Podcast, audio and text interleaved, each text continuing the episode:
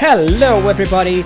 Welcome to Dropando Lucas Comics here, and today, Monday, is Divagando Cast Day. Yeah, the day of talking about anything, because that's what about Divagando Cast is. Depois desta péssima interpretação de podcaster americano, estamos aqui hoje, segunda-feira, para o Divagando Cast. Sim, sim, não, não, não temos assunto. Eu queria voltar hoje aqui para novamente falar sobre qualquer coisa ou nada, porque é basicamente sobre isso que se trata o Divagando Cast. Como é segunda-feira, depois de um final de semana, a gente tem muita coisa aí para citar, para comentar e ao mesmo tempo não tem nada, porque a nossa cabeça é falha, imperfeita e problemática. Bom, eu falo por mim, pelo menos. Esta péssima interpretação de pessoa falando inglês, porque o que eu falei ali é meramente algo que se aproxima da língua, sei lá qual, que a gente poderia chamar de inglês, mas não sei, não sei se seria interpretado dessa forma, talvez. Se fosse traduzir ia sair tudo errado, sei lá.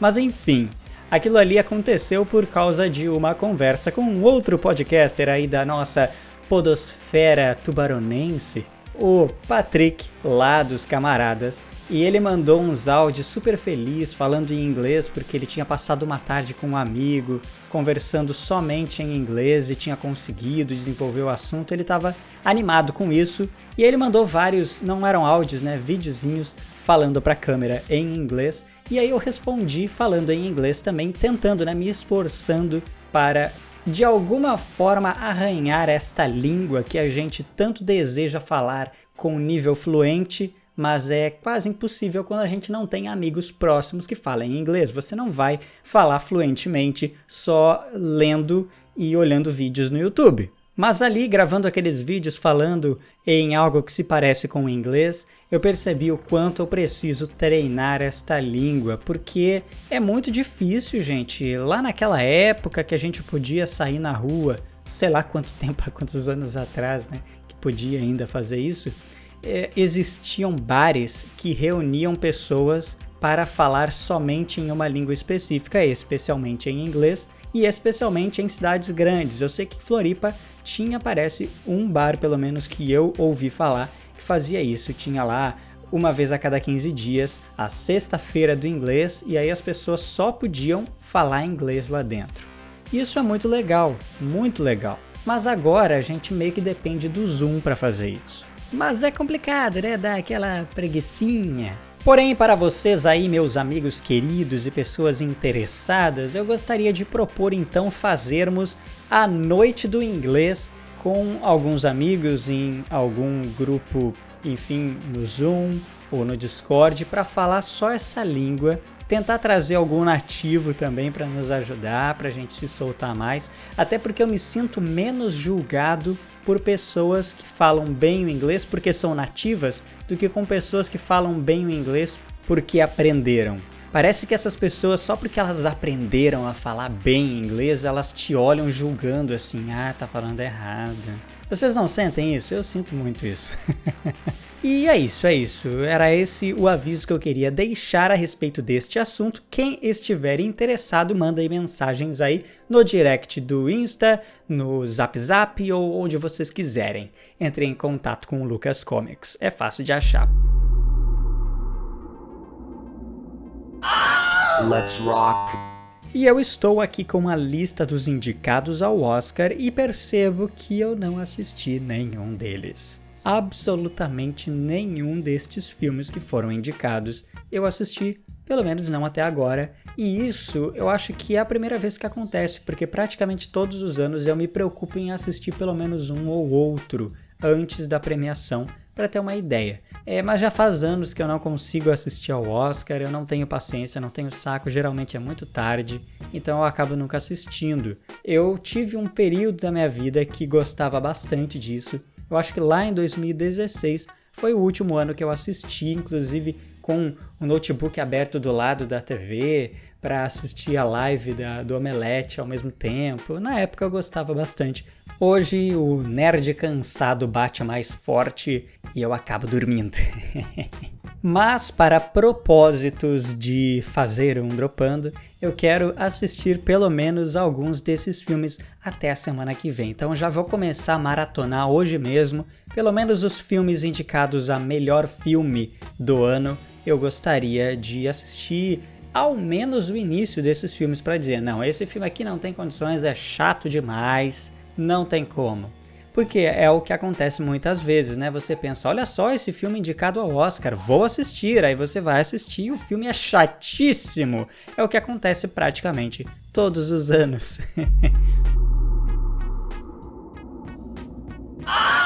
Let's rock! E este assunto de filmes que são indicados ao Oscar ou filmes que ganham o Oscar não serem tão bons quanto deveriam, é um assunto bem delicado, porque eu estava até conversando com amigos, inclusive não qualquer amigo, os amigos que estavam lá no grupo dos apoiadores. Eu estava conversando então com os apoiadores do Dropando a respeito deste assunto que é o quê? Pessoas que entendem a respeito de um assunto e aí elas começam a ficar muito chatas por exemplo, uma pessoa que entende muito de música, que sabe tocar vários instrumentos e entende sobre, enfim, N coisas, ela conhece muito sobre música. Provavelmente ela escuta música erudita e outros tipos de música que normalmente a gente acharia chato. Mas essa pessoa, por entender muito daquilo, ela acaba gostando mais de coisas que poucas pessoas entendem e talvez por isso que ela seja considerada chata. É o mesmo que acontece com os críticos de cinema. Por que, que críticos gostam tanto de filmes que são porre, são chatíssimos? Porque os caras entendem das técnicas. E aí o cara acaba assistindo o filme não porque é divertido, mas porque tem muita técnica envolvida ali. Esse cara é um chato? Sim, é um baita de um chato. mas todos nós deveríamos ter um pouquinho desse chato porque também é ridículo a gente assistir um filme como Transformers e achar super legal só porque o bagulho é cheio de explosão, né? Mas eu estou citando um exemplo bem simplório aqui. Tem muito mais envolvido nisso. Conhecer um pouquinho da técnica das coisas te faz apreciar com mais profundidade um produto e isso eu aprecio demais. Eu gostaria de ter estes conhecimentos para agregar é, a minha degustação de entretenimento. Let's rock! E por último, mas não menos importante, eu trago aqui uma recomendação e eu não vou perder tempo para dar esta recomendação, porque hoje à tarde eu estava lá com meus fones de ouvido enquanto trabalhava, ouvindo um podcast ao qual eu nunca havia ouvido antes. É um podcast recente que lançou ali na segunda metade do ano passado e se concluiu já a sua primeira temporada, está aí no seu mid-season só que antes de falar a qual podcast eu me refiro, vou aqui monologar a respeito de todas as coisas que passaram, talvez não todas, mas várias coisas que passaram pela minha mente enquanto eu ouvia aquele podcast, porque ele se trata de um monólogo, podcast tal qual aqui o Dropando, eu falando sozinho. Este podcast ao qual eu vou citar mais pra frente também funciona dessa forma, como se fosse um artigo de jornal, só que falado. É bem diferente do Dropando nesse sentido, porque eu aqui só falo um monte de badalhoca e vocês escutam mesmo assim. Mas esse cara é bem jornalístico e ele produz umas coisas que são quase como um documentário de TV mesmo, mas em áudio. Quando eu comecei a ouvi-lo, eu sabia que eu já tinha ouvido ele em algum lugar. E aí quando ele citou algumas coisas ali sobre a vida pessoal dele, eu percebi que era exatamente quem eu achava que fosse. Porque, uns três anos atrás, um grande amigo meu, conhecido como Jamal, me recomendou um artigo do BuzzFeed que contava a história do fofão da Augusta. E talvez, se você for de São Paulo, provavelmente já ouviu falar deste personagem, que é um personagem icônico das ruas ali ao redor da Augusta. Era uma pessoa que aparecia maquiado na porta das baladas, enfim, uma pessoa bem peculiar, bem diferente e que tinha uma presença muito importante ali naquela região, mas que de repente essa pessoa sumiu, envelheceu e, e desapareceu. E esse cara, o Chico Felice, que é um jornalista muito renomado, conceituado da internet, ele foi atrás da história deste personagem, o fofão da Augusta, e vasculhou tudo a respeito da vida dele, relatos das pessoas, relatos de pessoas com quem ele trabalhou, para lugares onde ele viajou, a família.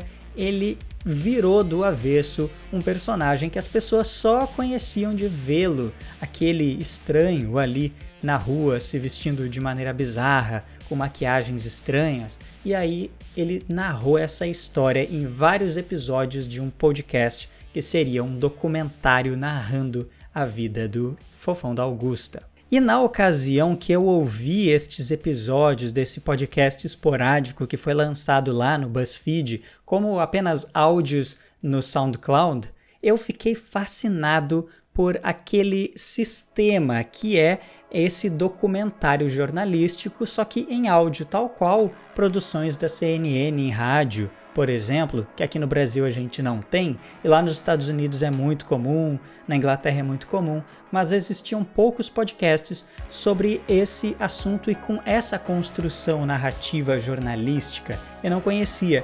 Geralmente são pessoas conversando a respeito de um tema, trazendo pesquisas jornalísticas, investigações criminais e coisas do tipo, mas sempre nesse formato que a gente já está acostumado, de pessoas conversando, dialogando, tendo ali um debate gravado. Mas no caso dele é como um artigo mesmo, gravado em áudio, tal qual um documentário de TV, mas somente nessa mídia de podcast. Chico Felice, diga-se de passagem, excelente jornalista, e aí agora ele tem o seu podcast do grupo Papel Pop. Eles produziram uma série sobre memes e o nome desse podcast é o Além do Meme, que agora está no seu mid-season. Teve ali uma série de episódios sobre memes específicos que explodiram aqui no Brasil, que viralizaram aqui no Brasil, e ele destrinchou a história desses memes, as pessoas por trás daquilo, como que aquilo aconteceu, como que aquilo afetou a vida dessas pessoas. O episódio em questão que eu estava ouvindo é o Além do Meme, o menino do Bar Mitzvah. Vocês com certeza se lembram daquele vídeo famoso de um menino surfando numa baleia? Então, aquele vídeo ali que viralizou e que citava o nome e o sobrenome de uma criança na época, um judeuzinho fazendo seu bar mitzvah inocentemente, teve o seu vídeo publicado na internet e aquilo ali viralizou de uma forma bizarra. Ele narra a história desse meme, como que tudo isso aconteceu, mas principalmente como isso afetou a vida do menino e das pessoas ao redor dele. E talvez durante muito tempo a gente teve a impressão de que a família processar o YouTube, processar o não salvo e o seed do não salvo seria um absurdo. Por que, que eles fariam isso? Que coisa ridícula, que gente chata. Mas ouvindo a história dessas pessoas, você percebe que não, eles não estavam errados em levantar aquele processo todo e fazer todo esse auê.